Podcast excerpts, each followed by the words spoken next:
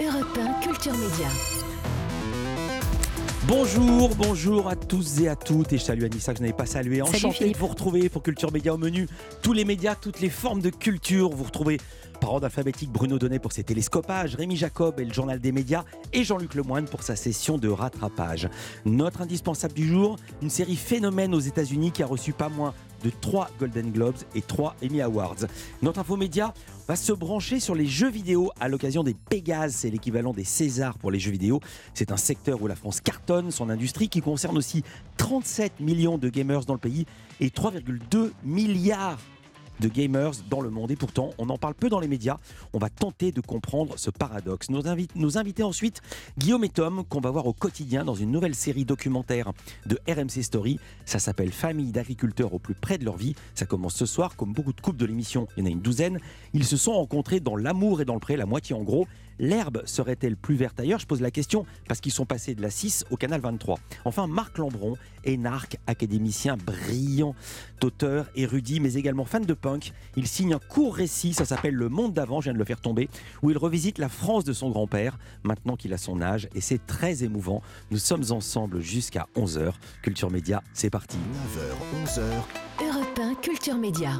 Philippe Vandel. Bonjour Rémi Jacob. Euh, bonjour Philippe et Anissa, bonjour à tous. Bonjour Rémi. Rémi au sommaire de votre journal des médias. Le témoignage de la femme du journaliste Mortaza Berboudi, détenu euh, en prison depuis deux mois en Afghanistan. Également Patrick Poivre d'Arvor, de nouveau interrogé par des enquêteurs. Et puis une télé-réalité complètement barrée qui va bientôt débarquer euh, en Angleterre. On vous expliquera tout. Mais d'abord, on va commencer par les audiences comme chaque matin qu'ont regardé les Français hier soir le top 3.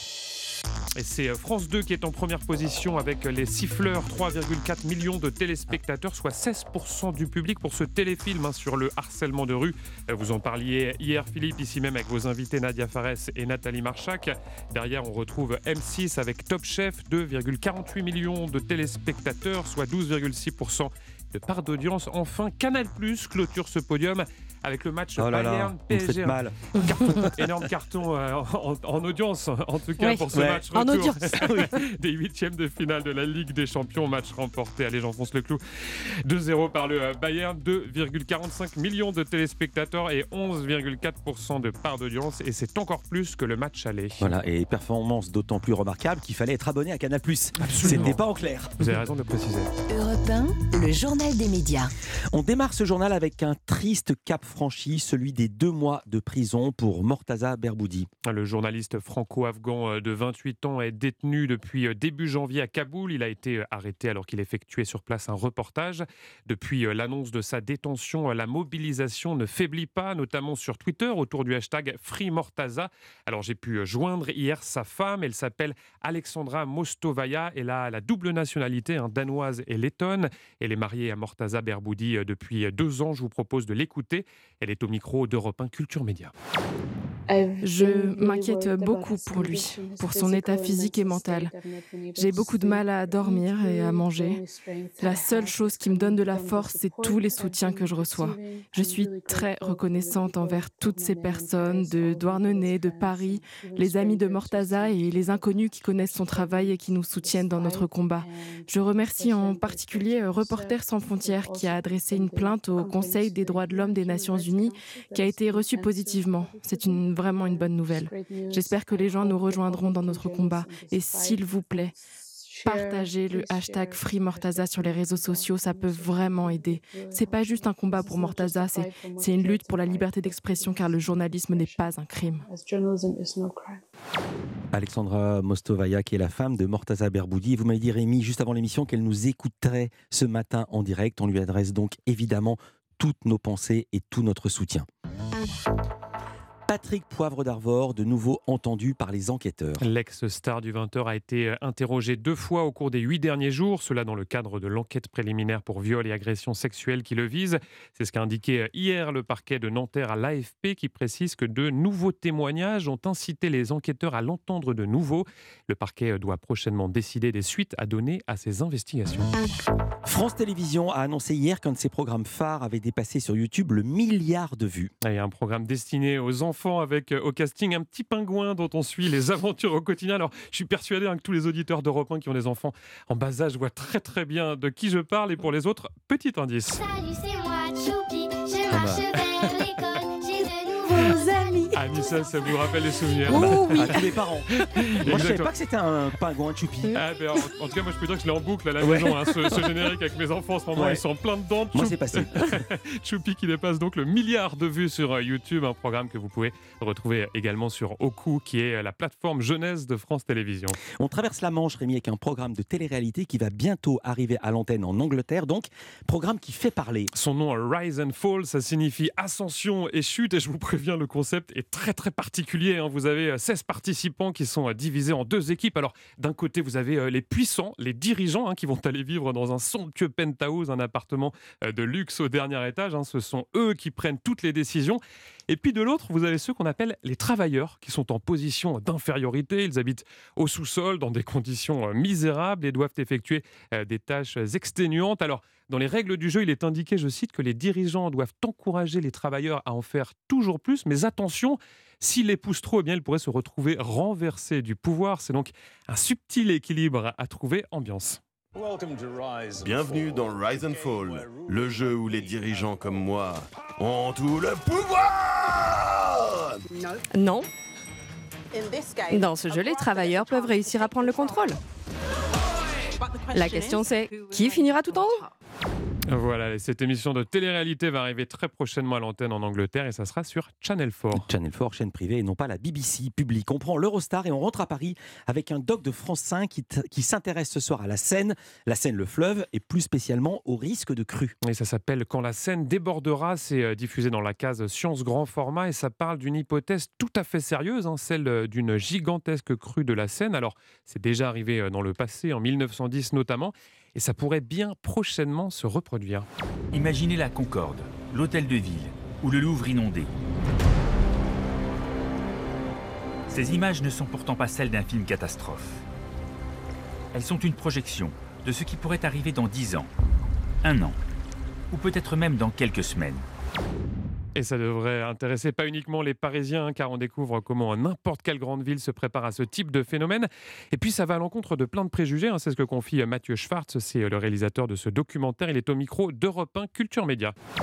Assez paradoxalement, le réchauffement est un facteur supplémentaire au risque de crue. On a souvent le sentiment que finalement, puisqu'on va vers euh, un réchauffement climatique, eh ben, il va y avoir euh, moins d'eau. En fait, c'est l'inverse. Quand il fait chaud, il y a plus de vapeur d'eau dans, dans, l'atmosphère. En ce qui concerne, en l'occurrence, la région parisienne, ce que disent les modèles euh, météorologiques, c'est que d'une part, il va pleuvoir sans doute plus l'hiver et il va pleuvoir aussi de façon beaucoup plus violente l'été. Peut-être moins, mais de façon plus violente. Pour les citoyens, pour les Parisiens, on a l'impression que c'est quelque chose de très loin, et on se rend compte qu'en fait, c'est quelque chose qui est préparé très activement et très sérieusement par toutes les institutions.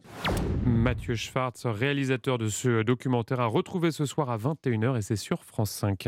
Une dernière information qui vient d'être dévoilée il y a seulement quelques minutes, elle concerne Cannes Série. Le festival qui vient d'annoncer le nom de sa série d'ouverture, hein. elle sera projetée le 14 avril au Palais des Festivals de Cannes et il s'agit de Silo, c'est la nouvelle série événement de science-fiction d'Apple+, elle met en scène la vie des 10 000 derniers habitants de la planète. Ils vivent dans un bunker situé à un kilomètre de profondeur sous la Terre pour, je cite, se protéger du monde toxique et mortel qui les entoure. Et c'est donc cette série qui donnera le top départ de la sixième édition de Cannes Série. Cannes Série, c'est en partenariat avec Europe 1 évidemment et le prix Europe 1 du public qui sera décerné à votre série préférée. C'est très simple. Pour voter, vous allez maintenant sur le site europe1.fr, vous cliquez sur votre série préférée. Pourquoi pas les, les combattantes ou encore Miskina la pauvre, l'excellente série de Mel Abedia. Et en plus, en votant, vous pouvez tenter de remporter un séjour VIP de deux nuits à Cannes pour l'ouverture de Cannes Série. Merci beaucoup Anissa, merci Rémi Jacob, Anissa pour cette info, Rémi Jacob pour le journal.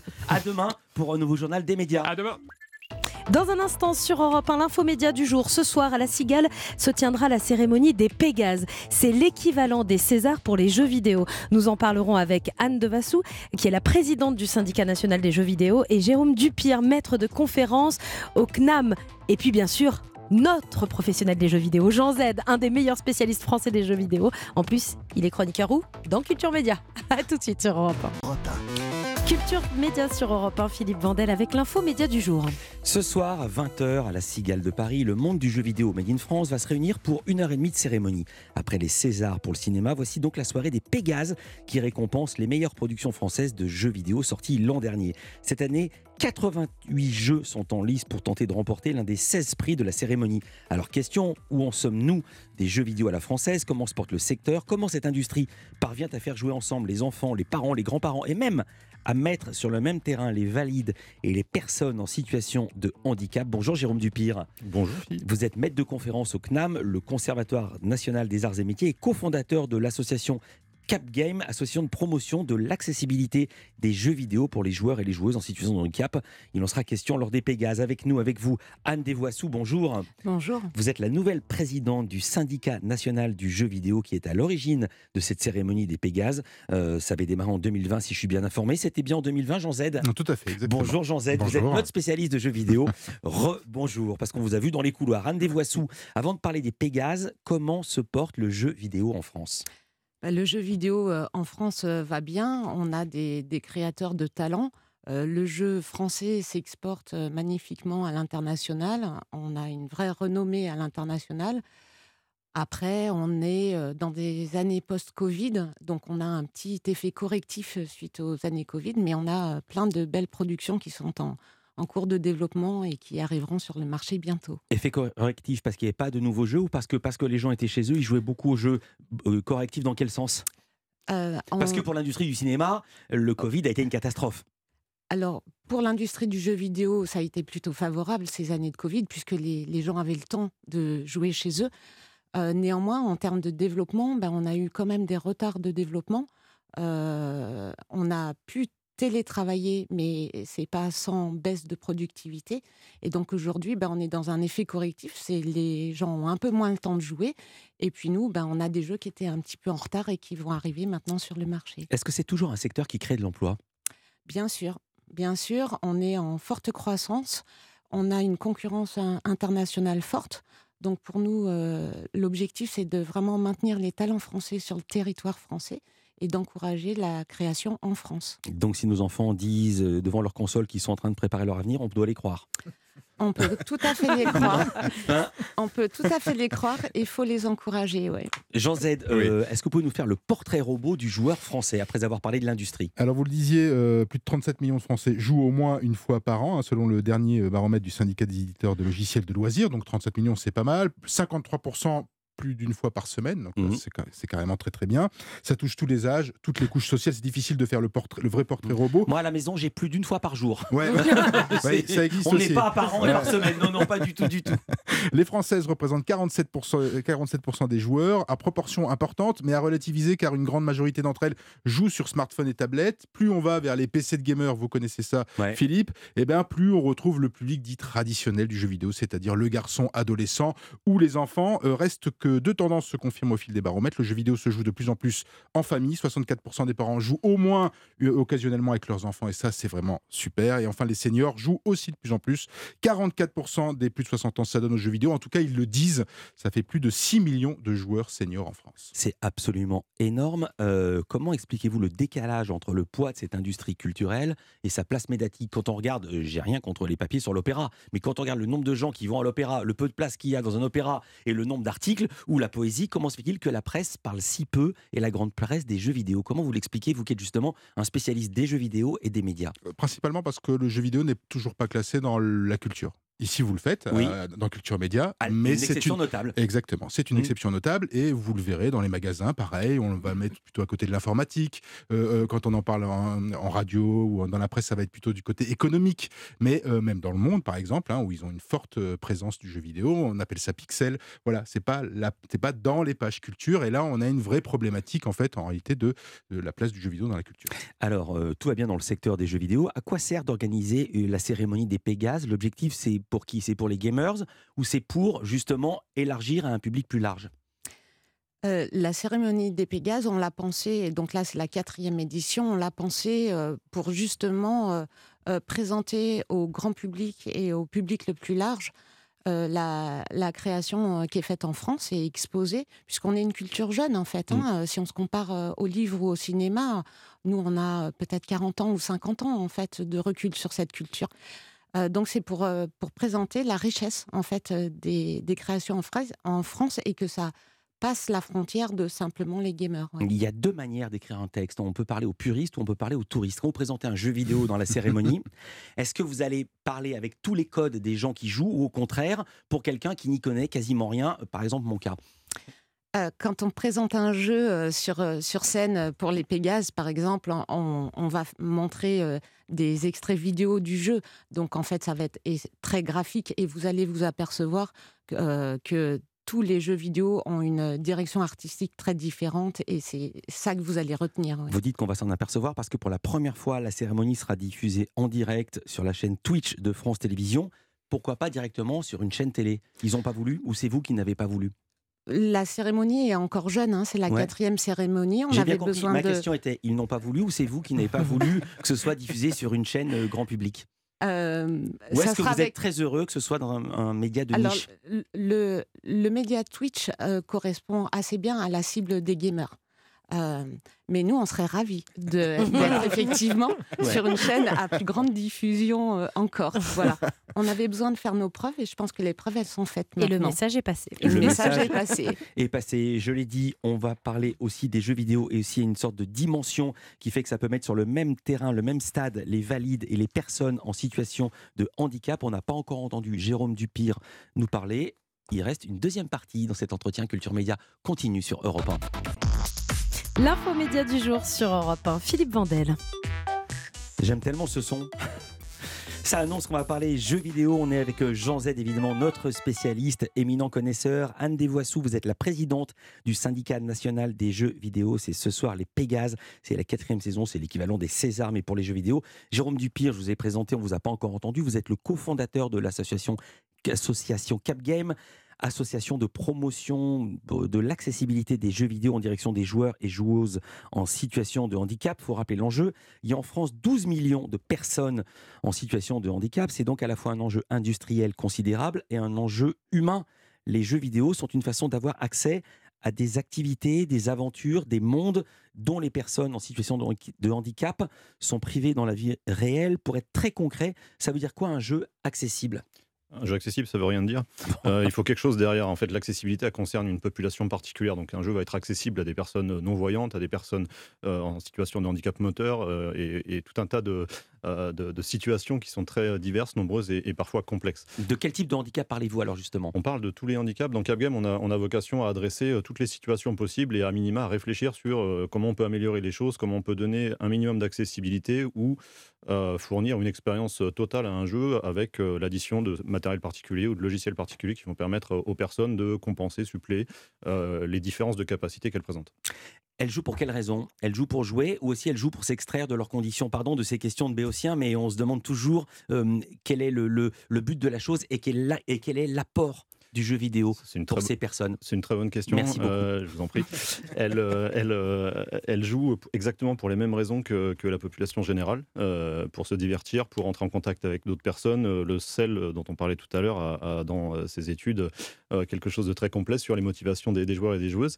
dans le public général, on retrouve exactement les mêmes motivations chez, dans la population en situation de handicap, avec en plus contourner la frustration qu'on peut avoir, ou qu'elles peuvent avoir, à ne pas avoir accès à un certain nombre de choses dans leur vie quotidienne. Donc le jeu vidéo devient peut-être encore plus important en termes de, en termes d'enjeux euh, culturels, sociétals, euh, psychologiques, de confort, euh, de, de, fun, etc. Bien sûr, et humain et social. Il y a quelque chose de, d'unique dans le jeu vidéo qu'on aime ou qu'on n'aime pas. C'est que par exemple, si vous jouez au tennis sur la Wii, le grand-père peut jouer avec sa petite fille de 8 ans, gagner ou perdre.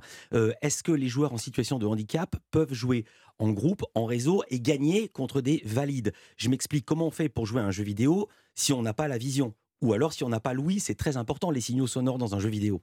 Alors aujourd'hui, on ne peut pas jouer à tout quand on a des capacités différentes. On peut jouer à certains jeux mmh. euh, qui commencent à euh, implémenter des solutions, des alternatives pour euh, tenter, encore une fois, d'approcher l'expérience qui est voulue par le game designer ou la game designeuse.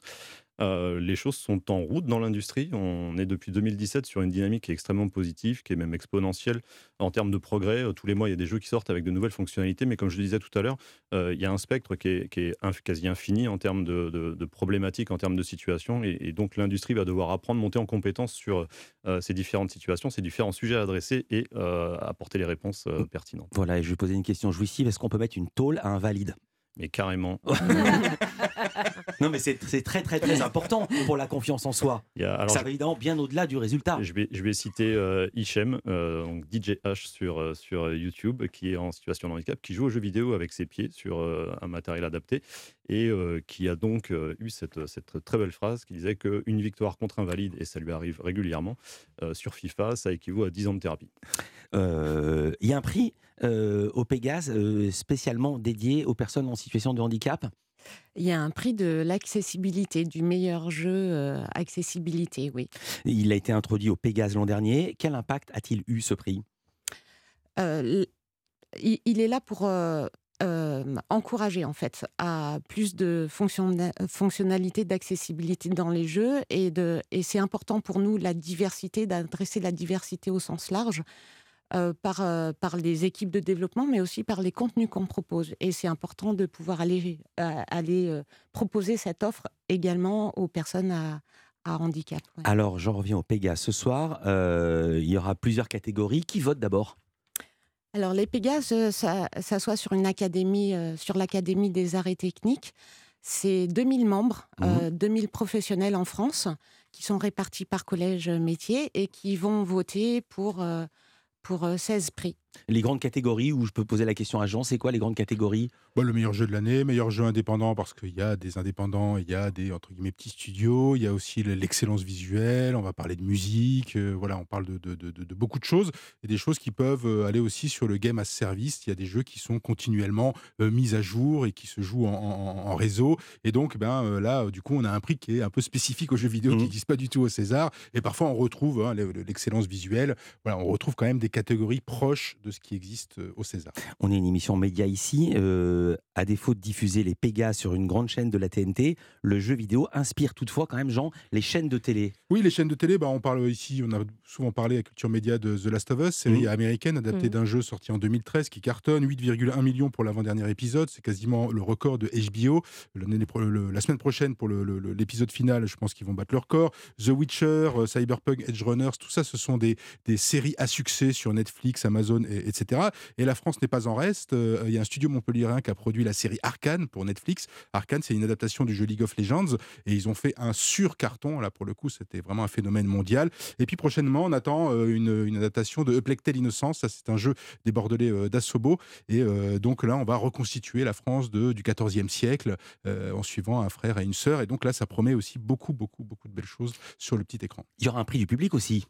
Il y a un prix du public également. Vous avez voté Tous les trois C'est la même question pour tout le monde euh, Moi, j'ai voté en tant que professionnel, en fait. Mm. Vous-même, vous avez voté J'ai pas voté, non. Pour quelle raison euh, J'ai pas eu le temps. C'est fini, les votes sont clos.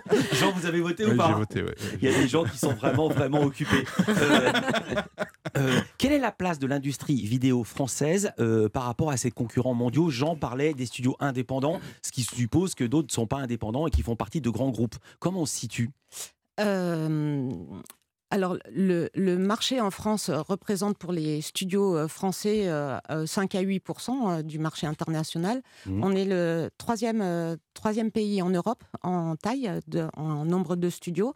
Il y a des studios qui sont effectivement indépendants et d'autres qui appartiennent à, des groupes ou à des grands groupes. Mondialement, qui sont les premiers? Ce sont les Japonais, les Canadiens, les Américains? C'est les Chinois. Les, les, Chinois avec Tencent mmh. et les Américains avec Activision, dont on parle beaucoup, puisque mmh. Microsoft essaie de, racheter désespérément ce, cet éditeur. D'accord. Et là, on parle plus de millions. Et Ubisoft n'est pas très loin, hein, parce que bon, Ubisoft, c'est français, il faut ah, dire. Le géant, le, géant vidéo en France, on va dire la, la, grosse locomotive reste et encore aujourd'hui Ubisoft. Voilà, pour les gens qui ne sont pas des connaisseurs, Ubisoft qui édite quel jeu? Assassin's Creed ou encore Les Lapins Crétins. J'adore comment ils me regardent. Et Just Dance, oui. Ah, voilà. voilà pour Anissa. Moi, je suis une gameuse sur Just Dance.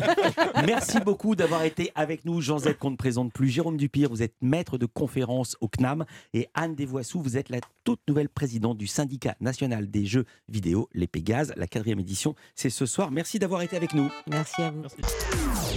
Culture Média, dans un instant sur Europe 1, vos invités médias, Philippe Vandel. Oui, dans un, dans un instant, nous recevrons Tom et Guillaume, couple phare de la dernière saison de L'amour est dans le pré, et qu'on peut voir dans une nouvelle émission Famille d'agriculteurs dès ce soir sur MC Story. Mais d'abord, c'est l'heure des télescopages de Bruno Donnet. Bonjour Bruno. Bonjour Philippe. Tous les jours, Bruno, vous traquez ici les curiosités médiatiques. Et ce matin, vous avez choisi de nous parler d'un livre qui a paru hier, livre d'un journaliste qui aurait pu s'intituler Pan sur le bec. Oui, Pan sur le bec, vous le savez Philippe, hein, vous qui attendez avidement tous les mercredis la sortie du Canard enchaîné. C'est le titre que l'hebdomadaire satirique a donné à la rubrique dans laquelle, chaque fois que c'est nécessaire, il reconnaît qu'il s'est trompé. Car figurez-vous que le livre dont je suis venu vous dire un petit mot est signé de l'une des grandes plumes du Canard enchaîné, Christophe Nobili. Et ce qu'il y raconte est très précisément l'affaire d'une faute, une faute commise par son propre journal, comme il l'a confié hier soir sur le plateau de France 5. C'est une histoire euh, de, dingue, hein. c'est pour ça que aussi je la raconte, parce qu'on ne peut pas garder ça pour soi, on ne peut pas garder euh, les coulisses de cette histoire Alors l'histoire que révèle Christophe Nobili est assez incroyable, car il a découvert que l'épouse de l'un des dessinateurs les plus emblématiques du canard enchaîné, il s'appelle André Escaro avait bénéficié pendant 25 ans d'un emploi totalement fictif au sein du journal. Et eh oui, ça nous a coûté 3 millions d'euros avec les charges pour le, pour le journal. D'après Christophe Nobili, cette dame était déclarée en tant que rédactrice et elle disposait même d'une carte de presse. Seulement voilà, elle n'a jamais écrit la moindre ligne dans le journal ni effectué le plus petit travail. Alors c'est un problème et un problème de taille parce que Christophe Nobili n'est autre que le journaliste qui a révélé dans les colonnes du Canard enchaîné, c'est pas de bol, l'affaire de l'emploi précisément fictif de Pénélope Fillon, l'affaire qui a fait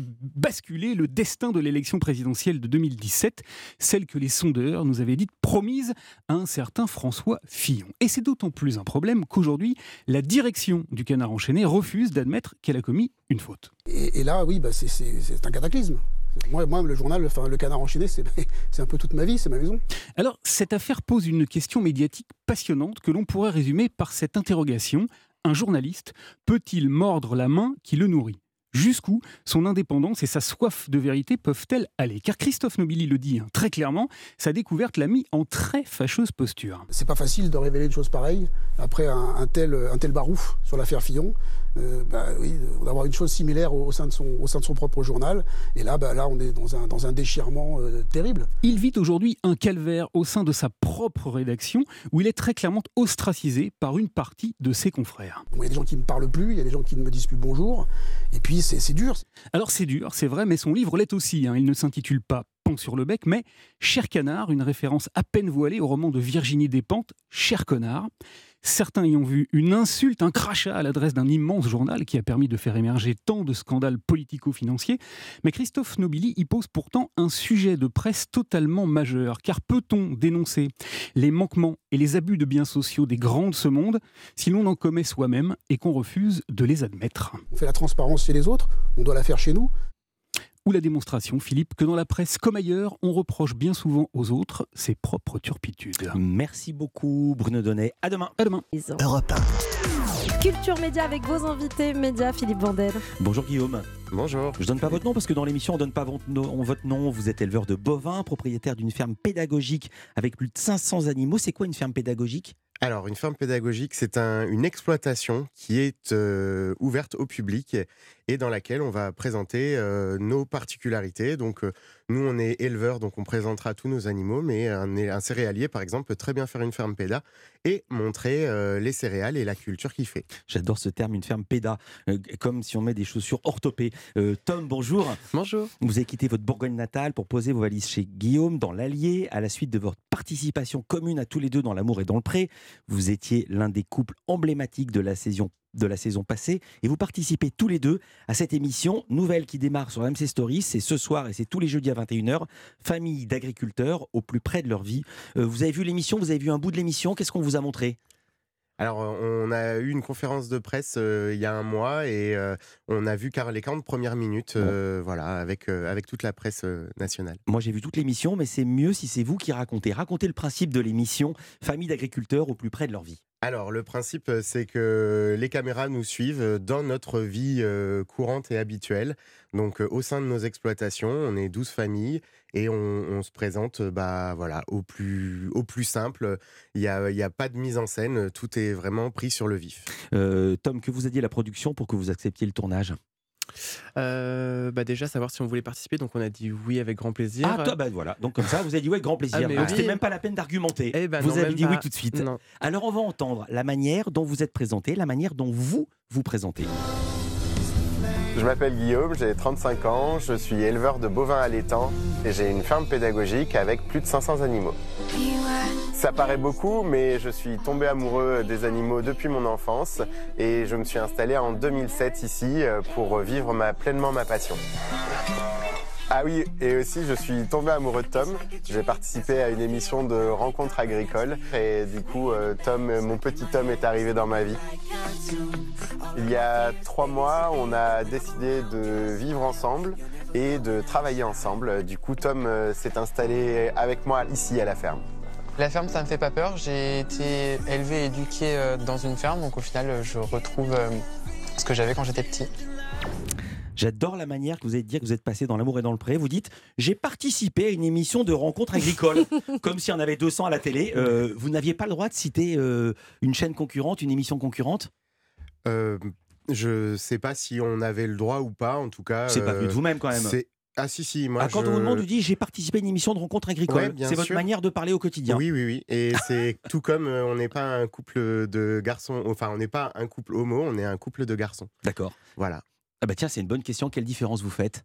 Eh ben, c'est exactement la même chose, sauf que euh, c'est dit autrement. C'est dit autrement, et je trouve que c'est beaucoup plus joli de dire on est un couple de garçons que on est un couple homo. Un couple de garçons, puisque vous en parlez. Comment c'est vu dans le voisinage par vos collègues agriculteurs?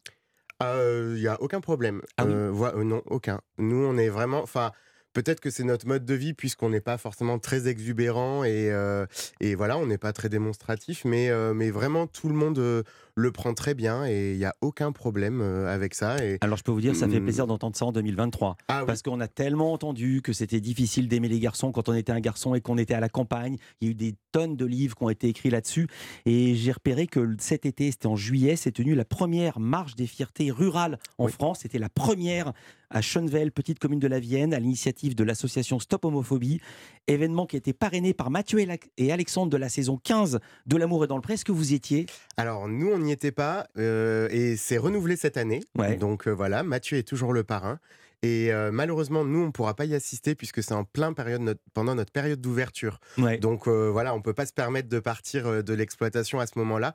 Mais, mais vraiment, c'est une très bonne initiative et on la soutient complètement maintenant que vous avez trouvé l'amour il y a un an, pourquoi vouloir une nouvelle fois passer à la télévision? Pourquoi vous avez dit oui tout de suite, justement, Tom? Euh, bah Moi, je trouvais ça bien, euh, outre cette rencontre qu'on a eue, de pouvoir euh, montrer notre quotidien vraiment à la télé aux Français, à ceux qu'on nourrit, puisqu'il ne faut pas oublier que du coup, toute la nourriture vient des agriculteurs. Mmh. Donc, montrer d'où vient la nourriture, je trouve ça plutôt sympa. Mais vos animaux, ils sont trop beaux. Et je vais vous dire, quand j'ai vu une chèvre, une, chèvre, une ferme pédagogique, il y a presque, je me suis dit, ça peut pas être un zoo. Vous avez ces, ces, bovins qui sont magnifiques, qui sont poilus, ils ont des grandes cornes. Je connais pas les races, évidemment, vous les connaissez. Ils sont choisis pour faire de l'élevage ou ils sont choisis aussi pour attirer les enfants et que c'est une manière de se financer. Alors effectivement, c'est ce que je vous disais tout à l'heure sur la définition de la ferme pédagogique. Donc on a une vraie partie exploitation. On n'est pas une ferme d'animation qui n'est là que pour faire de l'animation. Nous, c'est vraiment une. On a c'est pas un zoo. Non, c'est pas un zoo et c'est pas juste montrer des animaux. On a une vraie production qui est l'élevage de vaches Highland, les vaches à longue corne et à long poil, euh, voilà, qui sont très jolies. On a une production, donc on produit de la viande de bœuf qu'on vend à la ferme en viande fraîche, en conserve aussi. Et euh, ces animaux-là ont un double euh, enjeu c'est qu'on les présente au public. Donc euh, voilà. Et après, effectivement, on a d'autres races qu'on présente, qu'on peut faire reproduire parce qu'ils sont rares, parce qu'ils sont en voie de disparition, ou euh, juste parce que nous, ça nous plaît et qu'on aime ça. Et, voilà, et ça fait le plaisir des enfants et des grands quand ils viennent en visite. Euh, elle est où exactement votre, votre ferme? Alors, notre exploitation, elle est juste à côté de Montluçon, dans l'Allier, sur la commune de Prémilla. Combien de kilomètres de la mer? 400 km de la mer, 400 km des Alpes, un en peu plein milieu, de Paris. voilà, alors moi j'aime bien dire on est près de rien et loin de tout. non, on est très bien là où on est. Non, mais je pose cette question parce que euh, vous avez une ambition, euh, c'est d'avoir un aquarium. Pourquoi un aquarium quand on est à 400 km de la mer? Alors, euh, l'aquarium, en fait, c'est une passion de Tom, puisque... Alors, Tom, pourquoi un aquarium? Bah, moi, je trouve ça sympa de pouvoir euh, regarder des poissons en aquarium. Je trouve que c'est super apaisant. Et en général, les enfants adorent ça. Euh. Oui, mais quel rapport avec votre métier initial? Ah bah, J'ai bien compris, j'ai strictement rien contre. Hein. Non, non, mais il n'y en, a pas. Nous, on fait le choix d'avoir les animaux qui nous plaisent à la ferme. Mmh. Donc moi, les poissons me plaisent, donc euh, c'est pour ça que on voulait mettre des poissons à la ferme. Mmh. Comme par exemple, on a des chameaux parce que euh, Guillaume adore les chameaux, donc pourquoi pas avoir des chameaux? Ouais. Et si un de vous adore les serpents, il y aura des boas?